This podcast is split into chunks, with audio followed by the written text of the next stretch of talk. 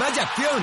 ¿La has visto? ¿Qué acción? ¡Una acción gratis! Ahora consigue una acción gratis por hacerte cliente de XTB y descubre cómo se siente un inversor en bolsa. Descarga la app de inversión de XTB, hazte cliente, haz tu primer depósito de cualquier importe y disfruta de tu acción gratis para empezar a invertir. Invertir implica riesgos. Términos y condiciones de la promoción en xtb.com.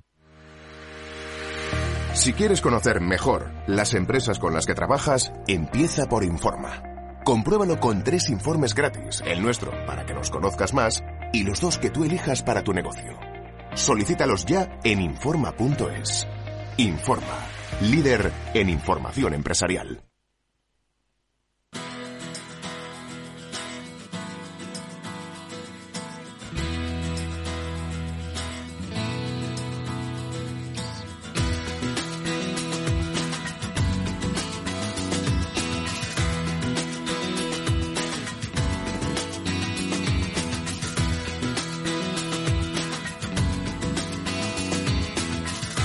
Después del trabajo, After Work, con Eduardo Castillo, Capital Radio.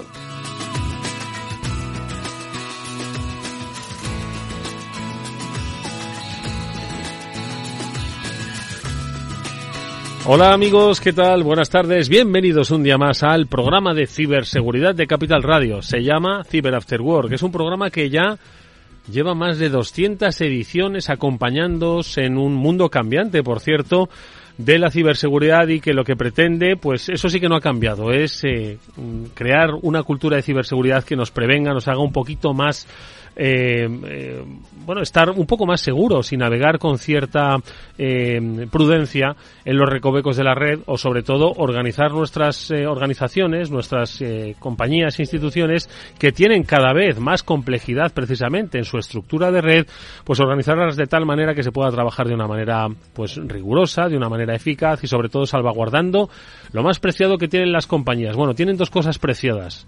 Las personas y los datos. Nosotros tenemos una de esas personas, la que representan Mónica Valle y Pablo Sanemeterio, que son dos de los mayores especialistas en ciberseguridad que hay en España y que pues le dan calidad a este programa. Hoy con nosotros una edición más, diría yo, programa 201. Pablo Sanemeterio, buenas tardes, ¿cómo estás? Buenas tardes, Eduardo. Y como bien dice Eduardo, la verdad es que superando las presentaciones, como siempre.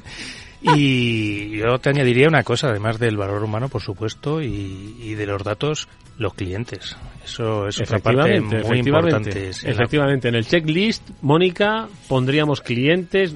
Por orden serían personas, datos, clientes. ¿Qué más? Buenas tardes, Mónica. Pues sí, porque cuántas veces Me toma agua, toma. Le un poco de Es agua. que Eduardo otra Las presentaciones son... me he quedado sin habla. ¿Cuántas veces hemos dicho que la ciberseguridad tiene que ser ese valor añadido para las empresas? Que digan, oye, es que nosotros cuidamos a nuestros clientes y cuidamos sus datos. Eso es fantástico, ¿no? Ujú, es así, es así. Más empresas deberían cuidar ese aspecto también. Bueno, pues también se puede cuidar de manera preventiva y es de lo que hoy vamos a hablar, entre otras muchas cosas, porque hoy el programa estará dedicado pues a la contrainteligencia, a ver cómo podemos prevenir, evitar o por lo menos sobrellevar las inevitables amenazas que se cierren sobre nuestra empresa. Pablo. Sí, no sé si te acuerdas de algún documental que hay o algún libro que habla de la Segunda Guerra Mundial y cómo los aliados empezaron a montar tanques eh, hinchables, eh, eh, ponían mensajes para engañar al, enemigo, hacían pueblos fantasma, pueblos de de cine para tratar de engañar a los a los a los alemanes, sobre todo en la parte del Cairo y demás. Entonces todas estas operaciones un poco de contrainteligencia y de despistar a, tu adversario, yo creo que son uno de las puntos quizás más calientes, quizás, a ver, la, la, suerte y la desventaja a veces de estar muy en la ciberseguridad es que hay cosas que no te llaman tanto la atención, porque ya las llevas oyendo cuatro, cinco años, seis, y dices, no son tan novedosas, pero para el resto de la gente sí son novedosas. Entonces yo creo que es una de las cosas más novedosas en ciberseguridad, que es este tipo de, de tratar de defenderte poniéndole trampas al enemigo para que cuando ataque esas trampas le puedas ver qué técnicas ha usado y prevenirte. Esto es fantástico, ¿no? Conocer qué es lo que están haciendo. Eso también te hace, Pablo, saber cuáles son tus puntos débiles, ¿no? Al fin y al cabo, porque sabes que el atacante está intentando ir por aquí o por allá, pues esos lugares son los que tienes que proteger más. Lo solemos decir mucho también, ¿no? Al final la ciberseguridad es fundamental, pero las empresas no tienen recursos ilimitados, ni tampoco, ni técnicos ni económicos. Tienen al final que dedicar y dirigir esa inversión en ciberseguridad en un lado o en otro, ¿no? Y esto les puede ayudar a hacerlo. Totalmente. Y el contar con empresas expertas en, en determinadas materias y que les ayuden a optimizar ese presupuesto, yo creo que es algo muy interesante y muy necesario. Pues eh, de todo eso lo vamos a hablar largo y tendido con nuestro invitado. Enseguida le vamos a saludar con Raúl Pérez, él es el director de ventas de Countercraft. Ya ha estado con nosotros, ¿verdad? Countercraft en este Countercraft ha estado con nosotros con uno de los fundadores, que es David Barroso, otra de las grandes figuras del sector de ciberseguridad, que todo el mundo debería apuntarse su nombre. Bueno, pues nos viene muy bien la presencia hoy de Raúl para que recordemos cómo son estas estrategias de contrainteligencia de poner esas trampas de asegurar y securizar esos perímetros, ver dónde eh, inciden y ver cómo se puede pues eh, responder. Al final, ojo, estamos pues en una eh, batalla mucho más táctica, que estoy seguro de que con ejemplos prácticos va a ilustrar mucho mejor cuáles son las amenazas y sobre todo unas alternativas de protección. Bueno, pues enseguida le vamos a saludar, pero también comentaremos, por cierto, futuros programas que vamos a estar, ahora os lo diremos, nos vamos a ir hasta la Academia de Policía de Ávila, vamos a celebrar allí el aniversario y también nos vamos a aproximar, por supuesto, al trabajo que realizan cuerpos y fuerzas de seguridad del Estado, en este caso del Cuerpo Nacional de Policía de el área de eh, vigilancia y, por supuesto, de protección ¿no? Eh, y lucha contra el cibercrimen. Ahora os vamos a dar muchos detalles y, y, bueno, pues eso, cosas que vamos a hacer. Vamos a hacer una, vamos a escuchar consejos y luego, por supuesto, noticias y luego hablamos de esas citas y de contrainteligencia. Venga, vamos allá. Consejos como que Debéis saber que la estrategia de seguridad Zero Trust de Zscaler ayuda a las organizaciones a aumentar eh, su ciberresiliencia y a gestionar los riesgos de un entorno de negocio desconectado, al mismo tiempo que protege a los usuarios eh, y permite el acceso seguro a los datos adecuados en el momento preciso y en las condiciones idóneas. Nosotros os hablamos de ello, pero si queréis podéis descubrir mucho más en zscaler.es.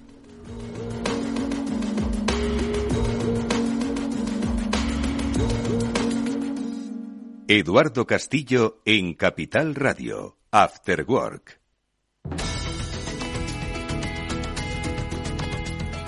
Bueno, pues hoy destacamos una noticia, Pablo, que eh, viene precisamente de Microsoft, que mm, avisa a sus clientes de que tienen que mm, eh, hacer el que es un parche, una modificación, que es en esta ocasión. Actualizar sus servidores de correo, principalmente sus, servidores de correo se conocen como la, Exchange, ¿vale? Ese es el, el, nombre bajo el cual normalmente hacen las, las instalaciones de correo. Avisa que esas instalaciones de correo que tengan en, en sus oficinas, eh, on-premise, que alguna vez hemos dicho, eh, que las actualicen, sobre todo pues porque han, han sido dos años más o menos en los que ha habido bastantes vulnerabilidades relacionadas con el correo y eh, los malos nunca olvidan una vulnerabilidad antigua, siempre la intentan explotar y si tú no has parcheado y tú no has actualizado el correo, pues les estás dejando tener acceso a tu correo, poder mandar correos en tu nombre e incluso, bueno, pues incluso llegar a comprometer ese servidor y utilizarlo para lanzar ataques, minar criptomonedas, cualquier tipo de mal uso que se pueda ocurrir relacionado con la tecnología,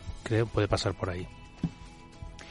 Pues eh, al hilo de esto, mencionar también que solemos ir comentando cuando, eh, por ejemplo, uno de los sistemas operativos de, Microsoft, de Windows, dejaba de tener soporte, pues es importante recordar que hace muy poquito también se anunció el fin del soporte de Microsoft Exchange Server 2013.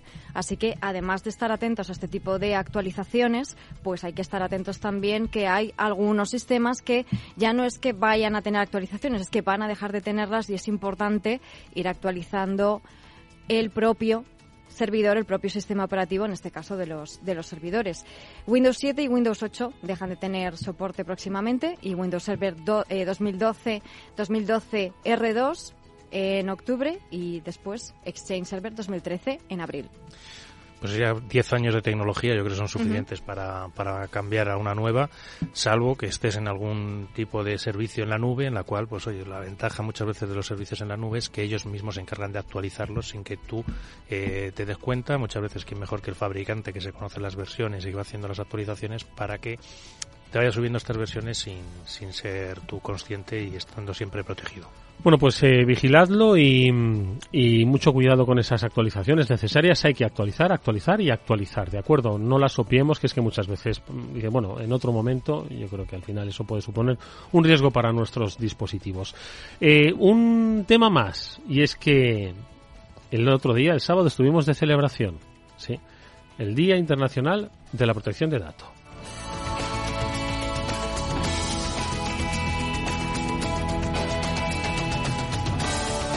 Bueno, ¿qué es celebrado exactamente? Porque es cierto que ya cada día, si lo miras, el, el calendario de celebraciones es el Día Internacional de no sé qué. Bueno, tocó el de la protección del dato y además en BitLife Media, Mónica, pues hicisteis un decálogo, ¿no? De cosas a tener en cuenta con respecto al de la protección del dato. Muchas veces lo que aquí nosotros contamos son los multazos que le caen a las compañías, pues por haber tenido brechas de seguridad, es decir, no haber puesto toda la eh, protección necesaria para evitar que se produzcan filtraciones de datos de sus compañías, en muchas ocasiones datos sensibles, ojo, dependiendo del el sector en el que se encuentren.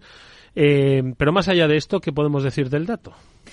El dato, lo estabas diciendo al principio, Edu, fenomenal. Es uno de los activos más importantes de las empresas y también de pues nosotros como, como usuarios, ¿no? Y este día, precisamente este 28 de enero, desde hace ya muchos años, de, desde 2006, se está celebrando este Día Internacional de la Protección de Datos que bueno está promovido por la Comisión Europea y tiene precisamente el objetivo de recordarnos, aunque sea un día, aunque lógicamente esto es algo que tenemos que tener en cuenta los 365, pero por lo menos este día recordar la importancia de los datos, porque como bien decías, las brechas de datos son prácticamente constantes, las que conocemos y las que no. Eh, próximamente también ya estoy terminando de preparar un, reportaje que hago cada año sobre todas las notificaciones que recibe precisamente la Agencia de Protección eh, de Datos española y eh, ya os advierto que este año han subido las notificaciones que recibe y la mayoría, a ver si adivináis qué tipo de ataque de ciberataque ha sido el que más brechas de datos ha provocado en empresas españolas. Empieza por R. Empieza por R, bien. Ransom. Podemos hacer aquí un pasapalabra de los ciberataques, ¿verdad? Sí, efectivamente. Entonces, bueno, pues es algo a tener en cuenta. Y en cuanto a este decálogo, eh, estamos hablando de que los datos cuando se trata de datos corporativos hay que cifrarlos. Eh, tenemos que estar muy pendientes de la autenticación, eh, implementar ese doble factor de autenticación para que los datos estén más protegidos, aparte de un usuario y una contraseña, y tener muy claro también dentro de las compañías la propia gestión de los datos y la gobernanza de los datos, ¿no? Tener muy claras cuáles son las políticas que están rigiendo esos datos y, por supuesto, un, un plan de recuperación y de respuesta ante incidentes, porque se ocurren, tenemos que tener una respuesta rápida y eficaz. Por supuesto, rápida, eficaz y entrenada para que no se esté improvisando precisamente en, en medio del incidente. En general, yo creo que la, Agencia de Protección de Datos lo que sí pide también es que hayas tomado medidas, es decir, que hayas puesto medidas tanto tecnológicas como de, de mm, de la hora de, de, trabajar en tu organización, de cómo se acceden a los datos, quién accede a los datos. Incluso también, pues oye, muchas compañías debe ser importante marcar los datos que son confidenciales y que no queremos que salgan o que acceda a cualquier empleado o trabajador de la compañía. Hay datos muy sensibles de las compañías que no deben salir fuera de un círculo controlado de, de personas que trabajan con ellos. Mm, una política de clasificación de los datos y que además tiene que ser reconocida y conocida por toda la organización, empezando por todos los empleados, ¿no? Y aquí entra en juego también, pues, eh, campañas de comunicación interna para que sepan cómo etiquetarlo, cómo clasificarlo, quién es el responsable de esos datos, porque dentro de las organizaciones también eh, los eh, algunos empleados son responsables de los datos y tienen que saber cuáles son esas políticas y esas prácticas para asegurarlos y que no caigan en, en manos de cualquiera, incluso dentro de la propia empresa también hay que tener en cuenta ese tipo de medidas. Bueno, pues eh, aquí es eh, un pequeño decálogo, ¿no? El que hay que tener en cuenta a la hora de proteger el dato. Ya habéis oído las cifras, lo decíamos al principio del año. ¿Cuál es eh, la, la, la, incidencia que tiene el ransomware? Cualquier institución puede ser víctima de ello, bloquear los servicios. Lo hemos visto aquí en instituciones universitarias, en instituciones públicas, en medios de comunicación, en empresas de innovación, en empresas tecnológicas, en empresas de ciberseguridad. Ojo, nadie está exento de sufrir un ataque y eh, tener un incidente con los datos. Insistimos, no es solo una cuestión de eh, cumplimiento de la ley, sino también de la propia operatividad eh, de, de, la compañía con sus clientes. Así que el pequeño recordatorio. Nosotros vamos a haceros un pequeño recordatorio de dónde nos vamos a encontrar el próximo 14 de febrero.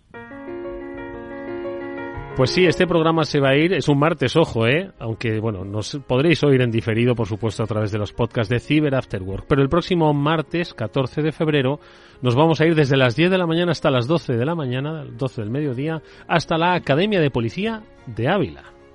La Escuela Nacional de Policía de Ávila, donde se forman a todos los policías y por donde van pasando todos los policías que vemos por las calles en nuestras ciudades por ahí pasan, por ahí han pasado una temporada y les han formado como, como policías y evidentemente pues una de las asignaturas, uno de los temas también en los que trabajan y se les forma es en la ciberseguridad. Y por ello pues eh, vemos como congresos también que hace la policía, como pueda ser Cyberwall, que atrae a un montón de gente y a un montón de, de personas y de, y de sector y profesionales eh, para que compartan esos conocimientos de ciberseguridad también con, los cadetes y con, los nuevos policías, pues nos vamos a ir al que mejor sitio que el, donde, donde se les forma y donde empiezan a, su carrera policía a enseñarles un poquito de ciberseguridad y hablar con ellos de ciberseguridad. Pues nos acompañarán los responsables, por supuesto, del Cuerpo Nacional de Policía, dedicados a eh, la lucha contra la ciberdelincuencia y la ciberseguridad, y también empresas que ya os iremos eh, contando, nos van a acompañar,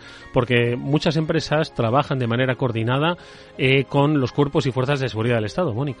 Sí, hemos hablado muchas veces de esa colaboración público-privada, pues esta es una de las patas fundamentales. Al final, poder colaborar con las fuerzas y cuerpos de seguridad del Estado es absolutamente básico, es fundamental y también estas fuerzas y cuerpos tienen que colaborar con las eh, empresas privadas, con la sociedad privada, con otras instituciones, porque se comparte información, se comparte conocimiento y ese es precisamente, eh, ese es uno de los objetivos de, policía con su evento Cyberwall, que lo hemos contado aquí otras ocasiones, celebrar eh, eh, que toda esa comunidad de la ciberseguridad está precisamente avanzando en ese camino de esa colaboración conjunta. Y yo creo que de eso hablaremos y la verdad que tengo muchas ganas Hombre, de ganas. ese programa especial ese 14 de febrero y creo que todos los que lo escuchen van a disfrutar y van a aprender muchísimo porque es que el conocimiento realmente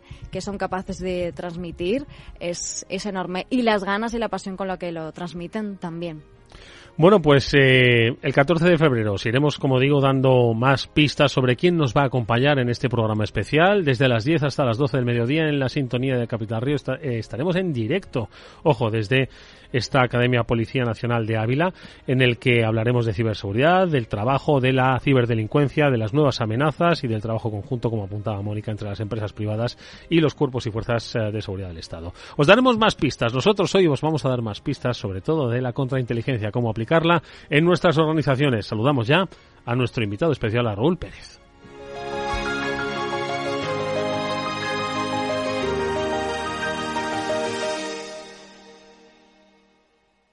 Eduardo Castillo en Capital Radio, After Work.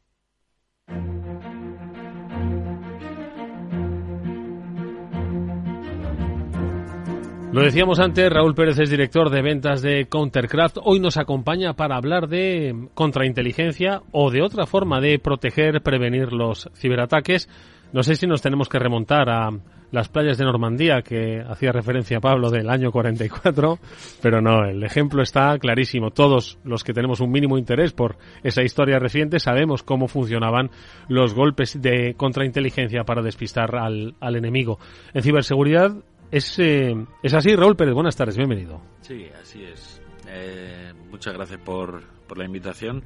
Efectivamente, como comentaba Pablo, lo que se llaman eh, entornos de deception o entornos de engaño está relativo en base a hacer campañas para poder distraer al enemigo. No solo distraerle en una fase inicial, sino ganar inteligencia sobre su ataque. Saber quién es, de dónde viene, eh, cuáles son sus intenciones y así se ha utilizado militarmente durante varios siglos en distintas etapas de la eh, sobre todo del entorno militar. En el caso concreto que comenta que ha comentado Pablo era el caso más claro, ¿no? El cual se llamó el Ejército Fantasma, en el cual se hicieron aviones de madera, tanques hinchables, se levantaron campamentos y el objetivo fue, claro, venían los aviones alemanes, pasaban por allí y veían, creían que el gran desembarco iba a ser por la zona más estrecha entre Francia y el, Reino paso Unido, de Calais. el paso de Calais, y al final consiguieron engañarles cuando los alemanes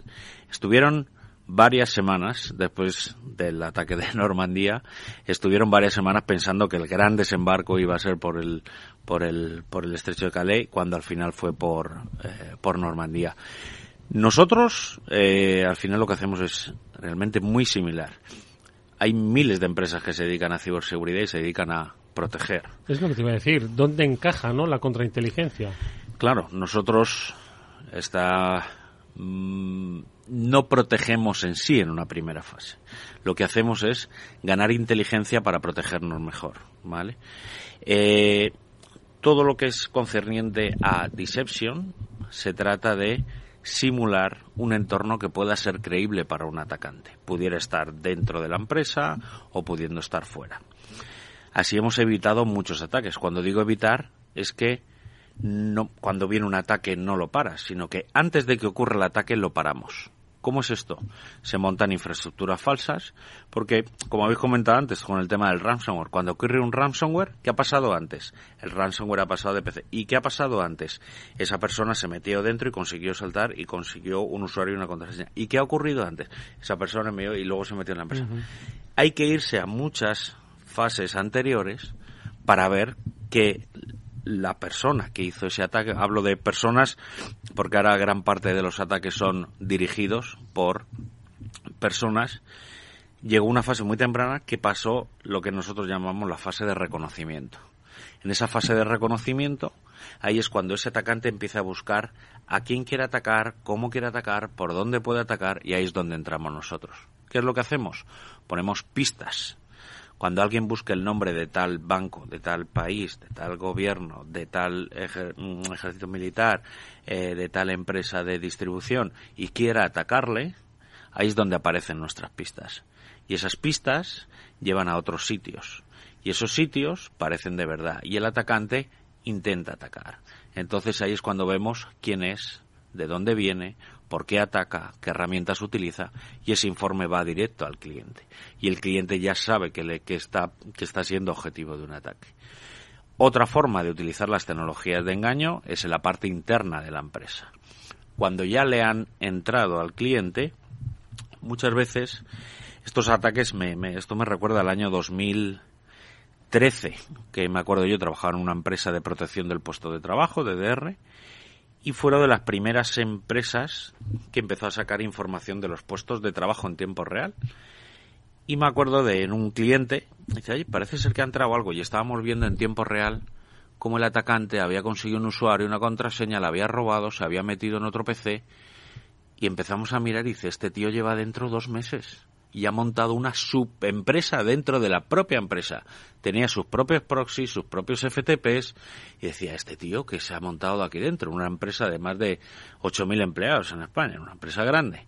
Y ahí fue cuando vimos y dijimos, esto mmm, no puede ser que está pasando y empezamos a ver el ataque en tiempo real. Y ahí fue cuando vi la importancia de que habíamos pasado de alguien que distribuye un virus para hacer algo a ejércitos de miles de atacantes en distintos sitios, eh, organizaciones que son profesionales y que se pasan semanas y semanas dentro de las empresas recompilando datos y cuando ya no pueden sacar nada sueltan el ransomware y se van y si pueden cobran.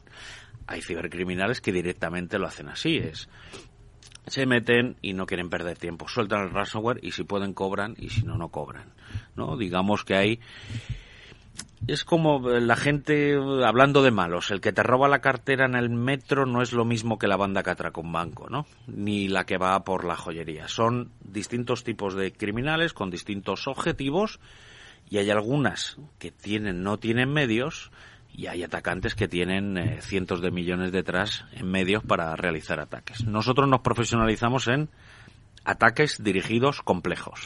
Una, permitidme que le haga una pregunta más a, Raúl. Ahora comentamos y, seguimos el, esta tertulia.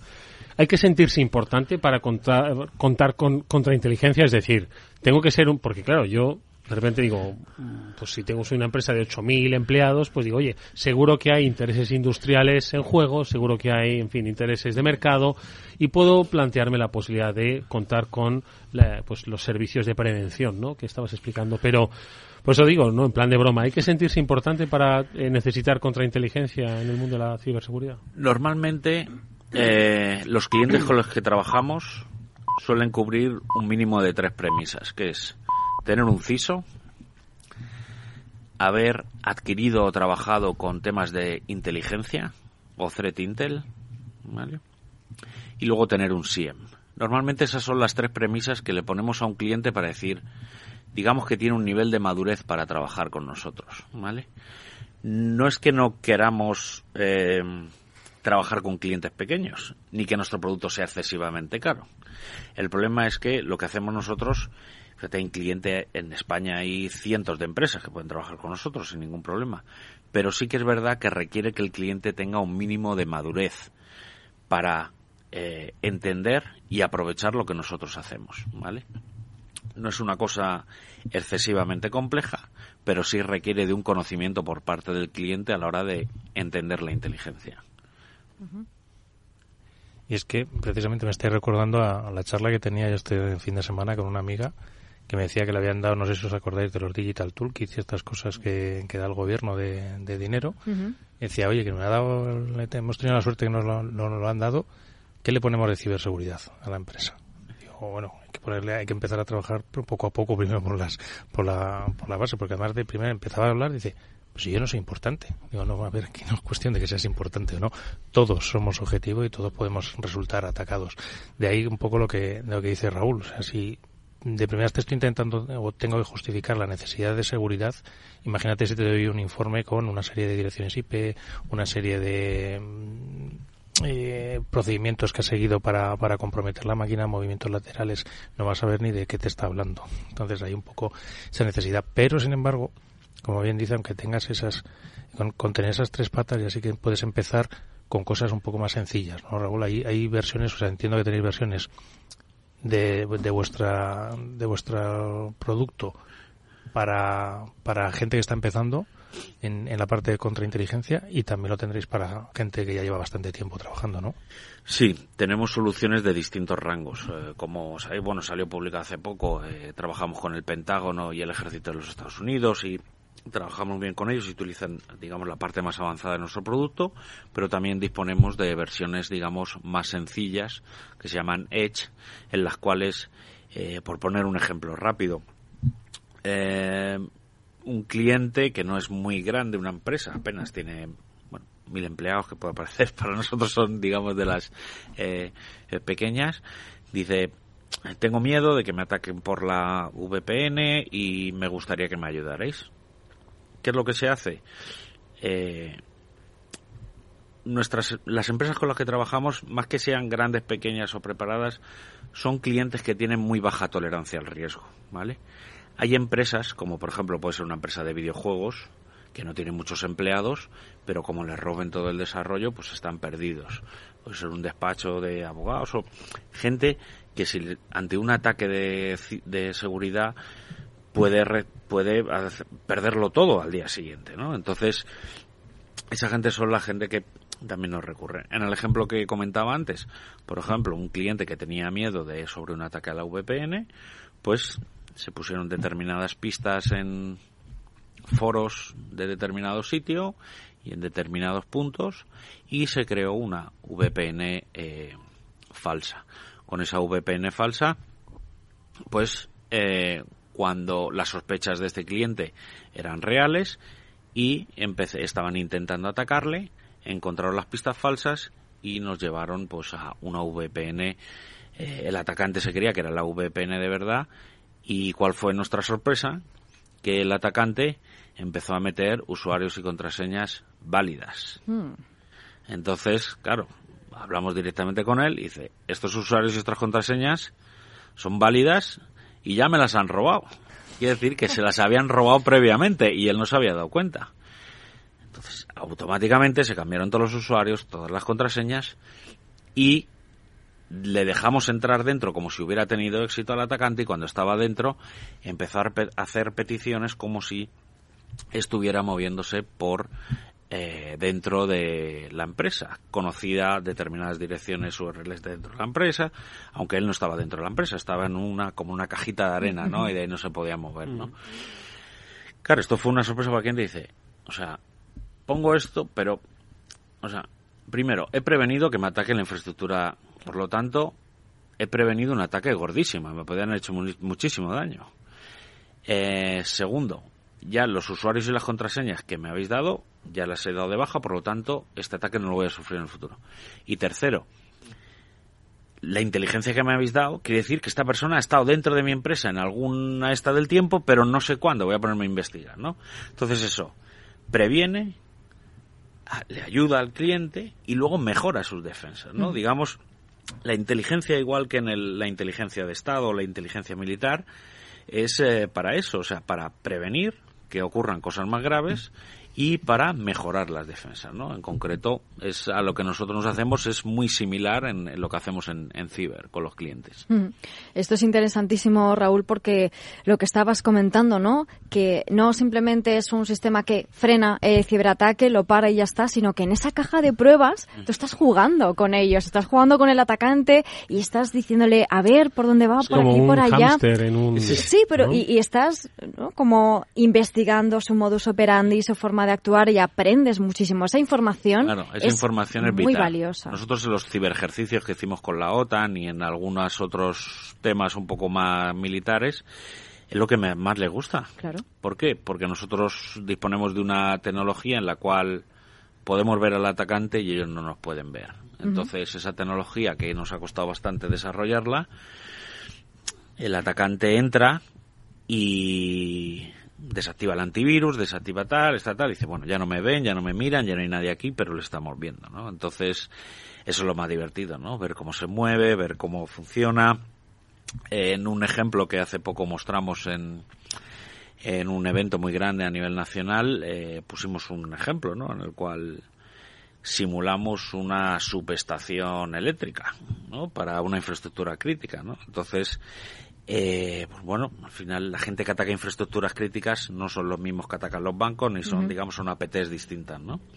Pero bueno, ves cómo se mueve el atacante y va y salta y tal y tal y mira qué hace y tal y nos encontramos sorpresas pues como ha comentado antes Pablo, o sea, mm, parchear determinados sistemas y tal es porque ha ocurrido un incidente de seguridad que no se sabe antes, un cero day. Pues a veces nos hemos encontrado pues ese tipo de, de cosas, ¿no? Cosas que saben los malos que no saben los otros, ¿no? Y dices, pues este, ahí se aprende muchísimo. Ahí, sobre todo un atacante, cuando no le ven, hace muchas cosas. Pues ahora, si os parece, vamos a conocer de la mano de Raúl Pérez, nuestro invitado hoy, director de ventas de Countercraft, cómo es el perfil de ese atacante. Hay mucho ex empleado, por lo que veo, pero entiendo que también hay mucho otro ciberdelincuente con unas características propias. Ahora nos las defines para ver a quién nos enfrentamos. Vamos con un consejo, te sientes atraído por invertir pero no sabes por dónde empezar. Tenemos la solución en XTB, te regala una acción para empezar a sentirte como un inversor, es muy sencillo y en solo tres pasos. Entras en xtb.com, abres tu cuenta totalmente online en menos de cinco minutos, realizas un depósito de cualquier importe para activar la cuenta y así te regalan una acción.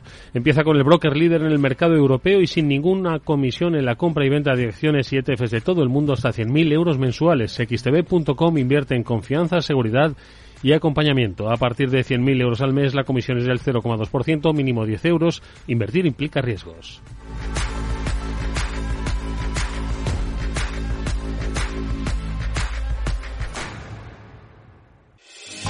¿Está pensando en montar una empresa pero no se atreve a dar el paso en solitario? Busca una marca conocida y consolidada que le respalde en Franquiciados le ayudamos a elegir el negocio que más se ajuste a sus necesidades. Franquicias de éxito, innovadoras, de baja inversión. Los miércoles a las 12 en Capital Radio tienen una cita con el único programa de radio de España especializado en la industria de la franquicia. Franquiciados con Mabel Calatrava.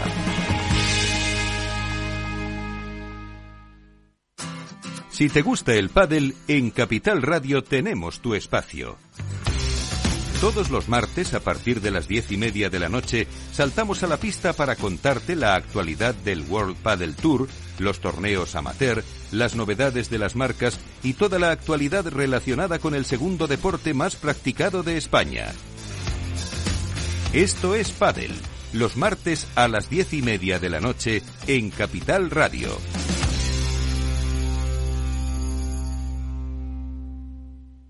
Después del trabajo, After Work, con Eduardo Castillo, Capital Radio.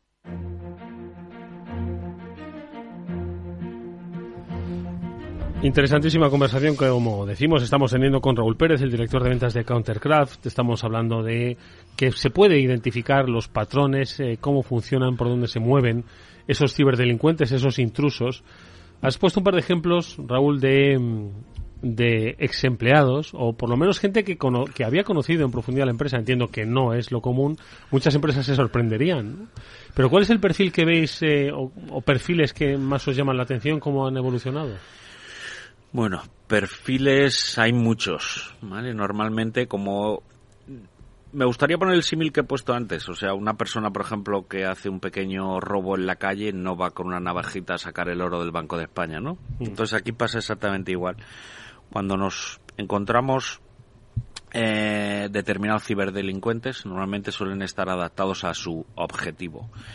El que va a robar unos planos de un avión, pues sabe a lo que va, y el que va directamente a un transaccional económico o bancario, lo que sea, va directamente a robar el dinero y están muy preparados. ¿Qué es lo que pasa en las empresas? Las empresas, aparte de que poco a poco, cuando más ciberinteligencia, van conociendo mejor eh, su enemigo. Hace poco ha habido un cambio en este tipo. Vino una persona de Francia a vernos, directamente a hablar con nosotros y comenzó la conversación de una forma que nunca la había empezado. Dice, mis enemigos son estos, este grupo americano de hacking, este grupo ruso de hacking y este grupo chino de hacking. Y empezó la conversación así. Y digo, bueno, ya tenemos mucho avanzado, ¿sabes quién te va a atacar? Y dice, sí, son estos y tal. Y les quiero pillar. Era una empresa muy grande de videojuegos. Y dijo, estos son mis enemigos y me están robando los próximos personajes que voy a sacar, las próximas mm, eh, pantallas que estoy desarrollando, tengo beta tester que me prueban el juego por todo el mundo, pero tengo miedo de que me lo roben y lo tengo que proteger, y yo por aquí se me están, estoy perdiendo decenas de millones de euros. Dice, ¿qué? Dice, quiero poner trampas para pillarles en situ, ¿no? Cuando hablamos, como me comentabas antes, muchas veces a las empresas eh, tienen que conocer su... Ellos pueden tener determinados miedos para consultar fuerzas de, de- ciberinteligencia, pero sí que es verdad que muchas veces los miedos están dentro, ¿no? Eh, estos clientes, eh, claro, cuando vamos a verles, normalmente, o sea, a veces ni vamos a la oficina, quedamos en la cafetería de enfrente, porque que nos vean, yo después de 24 años que llevo dedicado a la ciberseguridad, pues me conoce bastante gente y sabe a qué me dedico. Entonces, por la oficina de los clientes, pues a veces pues no me paso mucho, quedamos en la cafetería de enfrente, porque claro, si nos ven ya por la empresa y sabes que te dedicas a contrainteligencia y sabes... El topo te ve paseando por ahí y dices, Claro. "Ay, madre mía. Ya está, ya, ya le vamos ya a pillar. Entonces, Sí, si alguien te ve paseando por ahí, porque muchas veces las trampas se ponen para cazar a gente que está en el y normalmente la gente que o sea de dentro de la empresa puede ser hacer daño per se eh, porque lo quieres hacer y no tienes conocimiento o haciéndolo teniendo conocimiento no entonces cuando se tiene conocimiento pues es peor y es más difícil detectar no entonces a la hora de poner trampas al- alguna empresa bueno más de una se nos ha solicitado de dice oye nuestra empresa acaba de subcontratar a 15 personas, están aquí, son nuevos, eh, no me fío de ellos. Aquí trabajamos temas muy sensibles, hay chavales de 20, de 21 años que a lo mejor nos diferencian entre el bien y el mal y no queremos sustos. Llenar esto de trampas, pues se llena de trampas y pues y a veces pues hay que ir a la silla de uno y decir, ¿tú qué haces mirando aquí? ¿O tú qué haces aquí? ¿O tú porque no? Hay trampas esto también es como los cebos de los peces, ¿no? Nosotros tenemos anzuelos pequeños, medianos o grandes y luego sardinilla, gusano y tal. Entonces, no es lo mismo dejar en un repositorio común donde acceden todos los empleados eh, aumento de nómina en 2024, que a lo mejor lo abre mucha gente, o poner confidencial, tal, tal, tal, o mm, dependiendo del anzuelo, pues caerá uno u otro, ¿no? Entonces hay que ver cuál es, eh, qué es lo que se quiere cazar y cómo diseñar el cebo para eh, ver a quién, a quién quieres pillar. Oye, Raúl, y mm, Contracraft es una, una empresa, una startup española, o ya no sé si decir Bueno, startup. startup, llevamos ya siete años, Es lo que te iba a 70 decir. Ah, muy empleados, lejos, muy startup ya-. Vamos a, decir, vamos a dejarlo en que una- un, un emprendimiento español, con origen español, Mm. que, mm, ¿cuáles han sido un poco vuestras, vuestros comienzos? ¿Por cómo habéis progresado hasta conseguir esos contratos? Yo creo que incluso con el ejército, nos decías, ejército de los Estados Unidos para, para colaborar con ellos. Entiendo que ahí hay, ahí hay detalles que no nos vas a poder contar, pero sí contarnos un poco cómo ha sido esa evolución estos siete años que llevabas ya X, eh, eh, eh, bastantes empleados, ya casi el centenar de empleados. Sí, ya estamos cerca del centenario, pero la verdad Sí. es que los últimos... mm, Yo llevo casi desde el origen, la empresa tiene siete años, llevo seis años, voy a cumplir, y yo he trabajado en empresas de miles de empleados, he trabajado en IBM, he trabajado en Rauer, he trabajado en Pandasic, he trabajado en muchas empresas, ¿no? Estos últimos 23 años de ciberseguridad, en distintos puestos técnicos, directivos comerciales, de vicepresidente, de, bueno, de mu- muchas posiciones. Y es difícil explicar. Yo, David Barroso, que es el, el CEO de nuestra compañía, una vez que le dijeron, oye, ¿cómo ha sido? ¿no? Y la mejor definición es montaña rusa. ¿no? La montaña rusa es que un día estás contento, feliz, eufórico, al día siguiente estás triste y luego vuelves a estar. Entonces, eh, hay determinadas, eh, digamos, situaciones, sobre todo cuando tienes crecimiento y tienes un apoyo de un inversor externo, que tienes que apretar el acelerador y a veces pisar el freno, ¿no? Y las decisiones que tomas son vitales. Y cuando eres una startup española y eh, quieres al final esto es un no me gustaría definirlo así pero digamos que es un estanque de tiburones no donde hay muchos eh, competidores no por todo el mundo y y algunos tienen eh, espadas de madera y otros tienen espadas de metal y otros tienen espadas eh, metralletas láser, ¿no? Entonces es distinto, ¿no? Entonces a la hora de a la hora de de luchar en este mundo donde tienes competidores que a algunos parece que no se le agotan nunca la, la cartera, el dinero, las contrataciones, pero luego al final el mercado manda, ¿no? Entonces si tienes un producto que compite, que un equipo que trabaja y tienes una dirección clara de dónde ir, al final la empresa consigue su objetivo. Tenemos ejemplos de empresas españolas que van, valen cientos y, o incluso miles, eh, como Devo, Lemol, o sea, empresas dirigidas por españoles en el mundo de la ciberseguridad que han llegado a un, unos objetivos muy grandes. eh. En España, talento hay de sobra, eh, trabajo, eh, trabajadores, capital humano, empresas y bueno, lo más difícil de este tipo de cosas normalmente suele ser la expansión internacional. ¿no? Eh, cuando Europa, aunque tenga un nombre corto, no tiene nada que ver, nada que ver, a pesar de que estemos bajo la bandera de las estrellas, trabajar en Francia con trabajar en Alemania o en Holanda o trabajar en eh, en Italia, Italia se parece un poco más a España, pero no tiene absolutamente nada que ver. Cada país es un mundo. Estados Unidos es un mar más grande donde ya estamos allí, ya tenemos 15 empleados y seguimos eh, trabajando, pero sí que es verdad que es eh, es eh, la expansión internacional es el gran el gran reto, ¿no? de las empresas. Es un reto por, por muchos motivos, ¿no? Porque, bueno, como decías, eh, hay muchísimo talento en nuestro país y además se ve desde fuera. Cuando uh -huh. hemos hablado, precisamente yo creo que lo, lo hablábamos con, con, David, ¿verdad? Cuando vino que, que realmente se valora eh, las empresas españolas de ciberseguridad en concreto porque se ve pues esa tecnología y esa pasión que se ha puesto en ello, ¿no? Como es el caso de, de vuestra tecnología. Eh, ¿Cómo dirías que nos ven desde, desde fuera? Precisamente vosotros que estáis trabajando tanto pues con el gobierno de Estados Unidos, con el Pentágono, eh, ¿cómo se nos, cómo se nos valora en este sentido? Bueno, yo creo que eh, hay proveedores de servicios que están eh, dando servicio desde España con empleo español a toda Europa, ¿no? Y yo creo que eso es importante.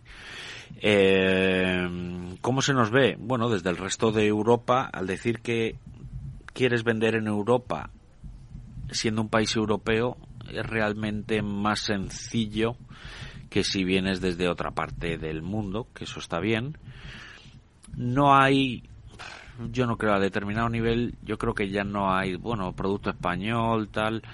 Eh, yo lo he sufrido anteriormente, que he trabajado para otras empresas españolas, y se ha sufrido un poco, pero yo creo que no hay ni te miran por debajo del hombro, ni nada. Yo creo que al final el trabajo, eh, la estar en primera línea con muchos productos, estar establecidos aquí, eh, un capital humano tremendo, de personas de donde se da servicio al resto del mundo, de SOX, de CPDs, de eh, que yo creo que en alguna en algún momento dijeron bueno pues es un país que está dentro de la comunidad europea y hay mucha gente y puede resultar un poco más barato que en otros países y fue una decisión pero realmente eso si no tienes talento y gente eso no va para adelante ni 24 horas y al final ha crecido y mucha gente viene a eh, contratar gente a España y hay unos niveles de muy altos. Yo creo que nos ven con buenos ojos, pero gracias al trabajo diario de decenas de miles de personas que se dejan la vida eh, con, con el día a día y luego también todo eso empieza desde eh, la formación, el seguimiento, los máster, todo eso, pues está creando, digamos, yo doy charlas en institutos desde hace varios años, y voy a institutos y doy charlas. Intento concienciar, sí que es difícil, ¿no? Cuando hablas con una persona de 16, 17, 18 años que va a hacer en el futuro, pero le cuentas una historia de lo que ha sido mi vida en ciberseguridad durante los últimos 20 años y lo monta, lo ve interesante, ¿no? Entonces, eh, todo lo que he viajado por el mundo, todo lo que todo lo que he trabajado y, bueno, y hacer cosas allí, pues le resulta interesante. Y la verdad es que es un mundo apasionante. Oye, yo quiero volver un poco hacia atrás cuando estaba hablando del, eh, fenotipo de los atacantes, sobre a quién descubres, a quién, sobre quién sospechas, a quién investigas, y me preguntaba si eh, vuestra tecnología, vuestra, vuestro conocimiento, le podría servir a empresas, primero, para descubrir que igual los enemigos, porque estabas contando el caso de esta multinacional francesa que decía, mira, mis enemigos son estos, estos y los otros, ¿no? Entonces, decía, igual hay muchas empresas que creen que tienen unos enemigos, pero que son otros, ¿no? Y sobre todo que hay empresas que descubren que tienen enemigos, ¿no? Que, que yo creo que muchas empresas dicen, ya no tanto los pequeños, sino que de repente se dan cuenta de que encuentran enemigos de manera insospechada. Y entiendo que esto sirve para darse cuenta de que uno tiene enemigos, por desgracia, ¿no? Sí. Cuando hay un ataque de ransomware o cuando hay un ataque le tiran abajo, un ataque de denegación de servicio, eh, el que está al mando siempre se pregunta lo mismo, ¿por qué me hacen esto, no? Si tuviéramos ahí una bola de cristal y la mitad de los CISOs pudieran ver quién hay detrás realmente de ese ataque, se llevarían una sorpresa. Eh, en determinados sectores, esos enemigos son la competencia. Es lo que te iba a decir, básicamente. Y está bien saberlo también, Si ¿eh? tu tienda En la está, tienda de si- enfrente, macho. Si tu tienda está cerrada y mi tienda está abierta, Hmm. eh, pues a lo mejor viene más gente a comprarme. Cuando digo tienda no me refiero a tienda genérica, sino Sí, de todo tipo. Servicios. No solo eso, sino, o sea, rastreadores de precios de forma brutal que hay por internet, de crawlers. Había una, una empresa, me acuerdo, creo que era, eh, era europea, del norte de Europa, que tenía una empresa de, digamos que era como la referencia a la hora de poner precios para temas de vehículos, de alquileres y tal. Y el tío me dice, no sé qué me pasa, ¿no? Que cuando cambio los precios y tal, y no sé qué, mi competencia lo cambia directamente y tal, entonces se creó una página paralela, ficticia y tal. Y bueno, al final lo que con precios falsos y se redirigió y eran crawlers, estaban mirando totalmente porque el que dice, ¿para qué voy a gastar yo en temas de mercado, en no sé qué, en tal, en no sé cuánto, si puedo copiar lo que hace el líder del mercado, ¿no?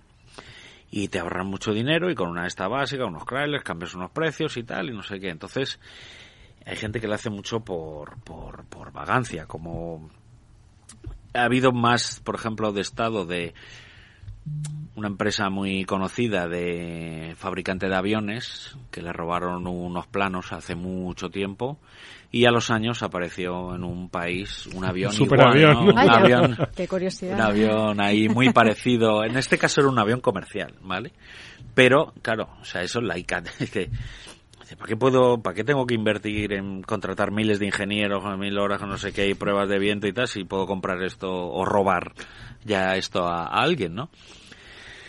Pero bueno, es, eh, los enemigos son muy variopintos, ¿vale? Y sobre todo, dependiendo de la vertical, eso, lo de conocer tu enemigo es importante, ¿no? Porque estoy seguro que alguien que trabaje en infraestructuras eh, críticas o en infraestructuras o en una empresa de ventas o en una de ventas de ropa, por ejemplo, o en un banco, su enemigo es totalmente distinto, están bastante especializados. Venga, una más, Pablo, corta. Oye, Raúl, estamos acostumbrados a hablar siempre o a pensarnos que nuestros adversarios o nuestros atacantes son super mega cracks, que hacen un montón de, de tareas súper complejas.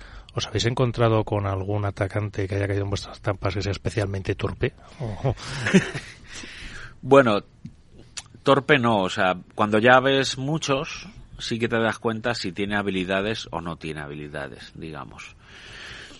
Eh, sí que es verdad que no... Como he comentado antes, dependiendo de los cebos, así serán los atacantes, ¿no? Entonces, hay que... A veces hemos visto a gente pues que no es muy mañosa o que se mueve poco o le dejas una vez y dices, pero este tío es tonto, ¿cómo no ha visto esta pista, no? No se entera de nada, ¿no? Entonces no parece Por aquí, por, por aquí, aquí. por aquí está la pista, aquí está el oro, ¿no? Síguelo. ¿No ves las pepitas de oro? Entonces, eh, eh, no, no, no hacemos hincapié en ese tipo de cosas. Sí que es verdad que cuando alguien nos pide que diseñemos trampas, las diseñamos con determinado nivel. Y cuando bajas el nivel, más aficionados o más gente con menos conocimiento y cuando más subes el nivel, menos ataques pero más sofisticados. ¿no? Y es importante todo esto. Bueno, pues eh, yo creo que hoy hemos aprendido muchísimo sobre el trabajo de la contrainteligencia, en realidad sobre el efic eficacísimo trabajo que desarrolla una empresa española, Countercraft, cuyo eh, director de ventas, Raúl Pérez, nos ha acompañado, nos ha explicado, nos ha abierto nuevos escenarios, ¿de acuerdo? Y yo creo que a las compañías también les ha abierto ese nuevo, ese nuevo escenario en el que sumar a la protección que ya tienen pues un escalón más de, de ciberseguridad. Ha sido muy interesante, Raúl, muchas gracias. Gracias a vosotros. Eh, hasta muy pronto. Moni y Pablo, nos vamos. Interesante, ¿eh? Muy, muy interesante. Yo creo que muchas empresas que nos han escuchado han dicho, eh, Eh. esto me puede ayudar Eh. a entender mucho mejor qué es lo que me está pasando. exactamente. A poner un par de trampitas a ver qué es lo que cae. Claro, Y además es divertido, ¿eh? Hombre, ya te digo. Yo creo que se lo pasan bien. Lo pasan bien, te digo, ¿no? Yo creo que no ha querido entrar, pero seguro que se han tenido Los que que no echar unas risas bien con son las empresas cuando ven lo que les pasa. En. Este ha sido nuestro programa de hoy. Gracias, Pablo, Mónica. Nos vemos la próxima semana y nosotros nos despedimos hasta mañana que volverá el programa, el After Work, ya a las 19 horas aquí en la sintonía de Capital Radio. Eh, José Navarro y Jorge Zumeta han combinado hoy la gestión técnica del programa. Venga, hasta mañana.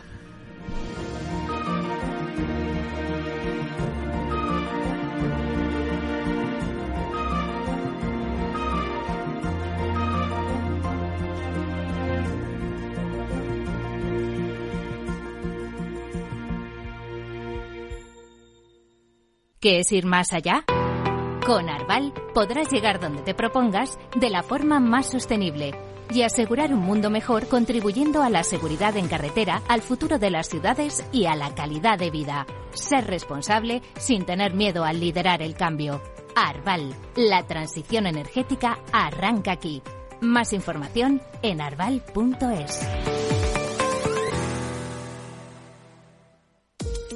Los ataques que comprometen los sistemas de información causan daños no solo con brechas de datos y operaciones no confiables, sino también daños físicos en las instalaciones o peor aún, a las personas que dependen de esas instalaciones. Por ello, una seguridad Zero Trust como la ofrecida por Zscaler garantiza la confianza en la red y frena los ataques maliciosos. Descubra más en zscaler.es.